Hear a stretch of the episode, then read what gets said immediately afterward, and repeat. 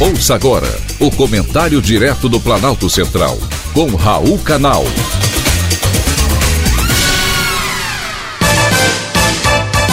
Queridos ouvintes e atentos escutantes, assuntos de hoje: Fundo para a Ciência.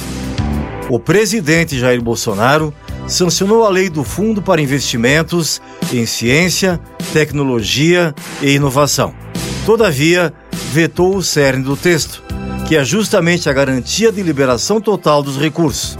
Cabe agora ao Congresso Nacional derrubar os vetos presidenciais, que proíbem o contingenciamento do dinheiro ao fundo.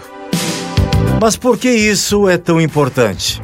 Vou mencionar aqui apenas alguns exemplos de pesquisas importantes da Universidade de São Paulo, que contaram com recursos do Fundo para Investimentos em Ciência, Tecnologia e Inovação entre elas a que relaciona o vírus Zika à microcefalia.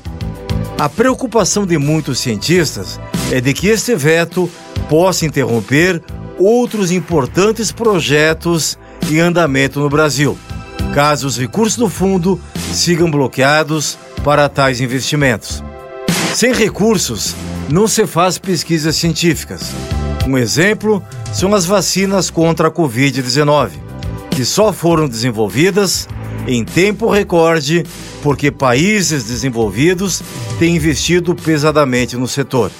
Aqui no Brasil, inúmeros projetos serão interrompidos se não houver possibilidade de obter tais recursos. Esse dinheiro do Fundo para Investimento em Ciência, Tecnologia e Inovação foi fundamental quando houve uma explosão dos casos de Zika vírus na região nordeste do país no ano de 2015 e bebês nasceram com microcefalia, a partir de mães infectadas. Foi graças ao financiamento público que foi possível descobrir que para desenvolver a síndrome da zika congênita, o bebê tinha que ter genes de suscetibilidade.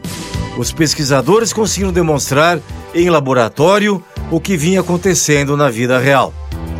A gente reconhece que as pesquisas envolvem elevados investimentos e altíssimo risco, que não necessariamente dão retorno ou resultam em produtos que vão para o mercado.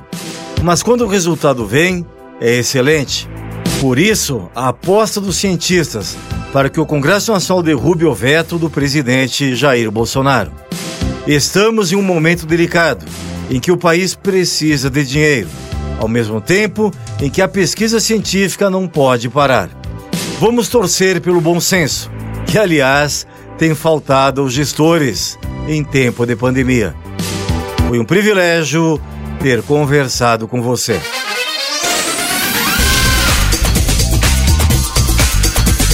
Acabamos de apresentar o Comentário Direto do Planalto Central, com Raul Canal.